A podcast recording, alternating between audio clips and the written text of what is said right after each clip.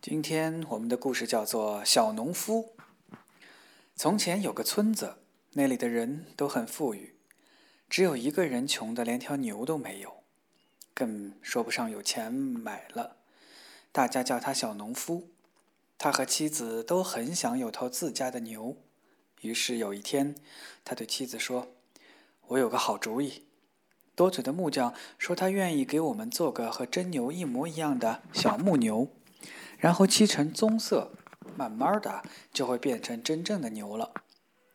妇人觉得这主意挺不错，于是木匠又是砍又是刨，终于做出了一头正在低头吃草的小牛犊，然后刷上油漆。第二天早上，牧羊人正赶着牛群要出村，小农夫把他拉进屋里面说：“你瞧。”我有头小牛，还不能自己走，你得抱着它走才行。牧羊人于是把小木牛抱到牧场，把它放在草地中央。小木牛总是那么埋头吃草的样子。牧人说：“瞧他那副埋头吃草的劲头，用不了多久就会自己跑了。”晚上，牧人打算赶着牛群回村。他对小木牛说：“既然你能吃，就吃个够吧。”等你吃饱了，准能自己回村的。我可不想再抱着你走了。可是小农夫站在门口等着，看到牧牛人赶着牛进了村，没见到小牧牛，就问牧人：“小牛去哪儿了？”他还在牧场吃草呢。他不肯跟我回来。小农夫说：“我一定得把小牛找回来。”他们一起来到牧场，没见到牛犊，也不知道什么人把它偷走了。牧人说：“准是他自己跑了。”小农夫说：“别跟我来这一套！”拉着牧人就去找镇长评理。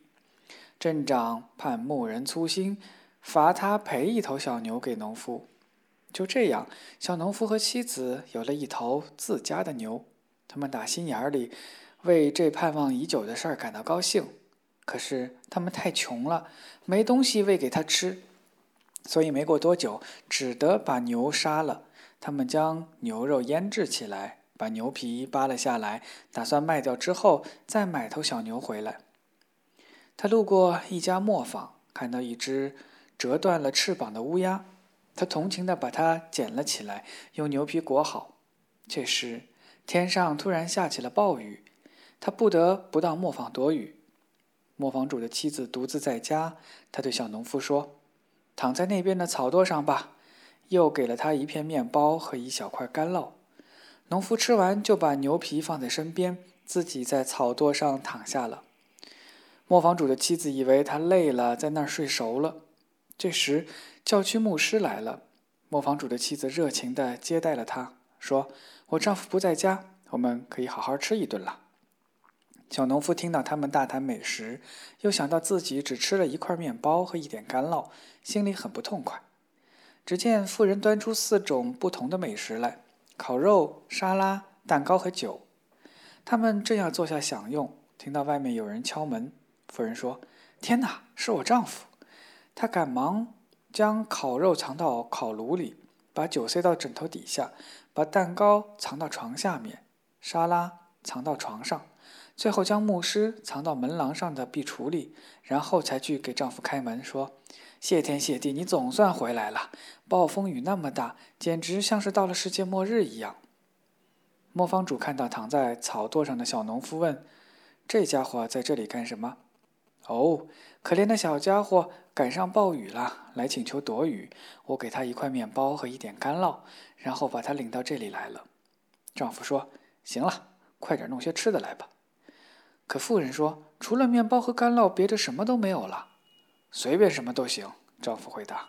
“我现在能有面包和干酪，就觉得挺不错的了。”他看着小农夫问：“你也来和我一起吃一点吧？”农夫毫不客气地赶紧吃起来。这时，磨坊主看到地上的牛皮和乌鸦，问：“那是什么？”“里面是个占卜的。”农夫回答。“能预言点什么？”磨坊主问。“怎么不能？”农夫说。不过他每次只说四件事，第五件事只有他自己知道。磨坊主好奇地说：“那就让他说点什么吧。”磨坊主说。于是农夫捅了捅乌鸦，使它呀呀地叫了两声。磨坊主问：“他说啥？”农夫说：“他说，首先枕头下面有一壶酒。”天哪！磨坊主喊着冲向枕头，真的从他下面拿出了一瓶酒来，让他接着说。磨坊主说：“农夫又捅了乌鸦，让他叫出声来说，这次他说烤炉里有烤肉。”哎呀！磨坊主惊叫着跑向烤炉，果然找到了烤肉。农夫再次让乌鸦预言说：“这次他说床上有沙拉，太棒了。”说着，磨坊主就走到床边，在那里找到了沙拉。农夫最后一次捅了乌鸦，说：“第四件，床底下有蛋糕，这倒不错。”磨坊主说着，就朝床下看，真的有一盘蛋糕在那里。两人这时一起吃了起来。磨坊主的妻子吓个半死，他把所有橱柜门都锁起来，把钥匙拿在手上，上床睡了。可磨坊主还想知道第五件事。农夫说。我还是先快点吃这四样东西吧。第五件可不是什么好东西。等吃饱喝足了，磨坊主还是想知道是什么，所以他们就开始讲条件。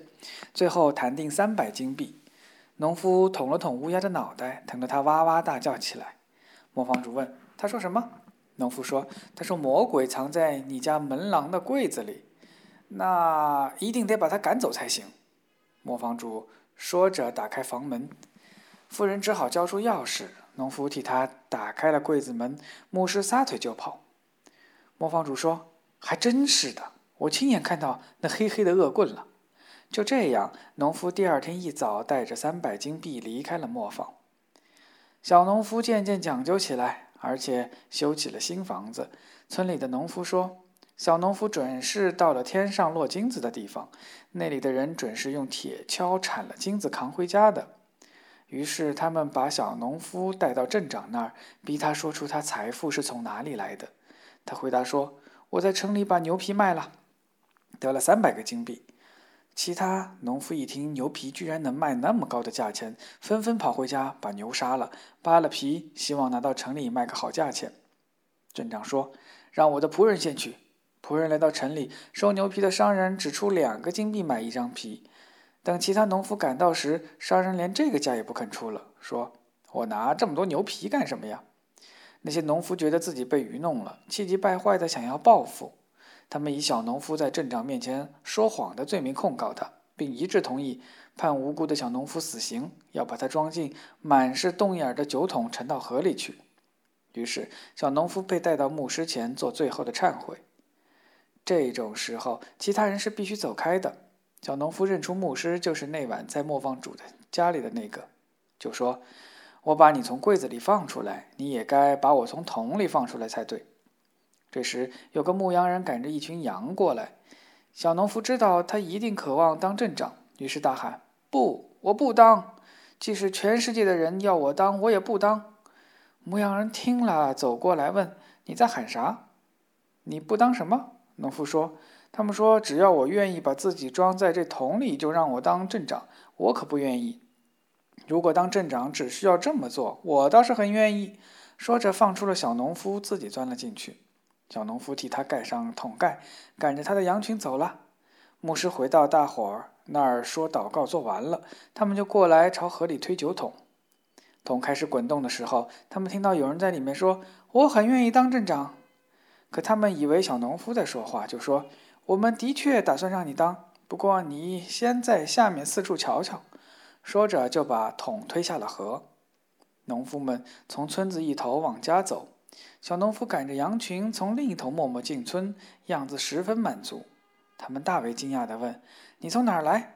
是从水里吗？”“是的。”小农夫说：“我一直往下沉啊沉，最后沉到了河底。推开桶盖一看，原来是一片美丽的大草原。”无数只羔羊在那里吃草，所以我就带了一群回来了。农夫们又问：“那里还有吗？”“有啊。”他回答，“多得我想要都要不完。”农夫们决定也赶去赶一群羊回来。可是镇长说：“我先去。”他们一起来到河边，蓝天里正好飘过朵朵白云，倒映在水中。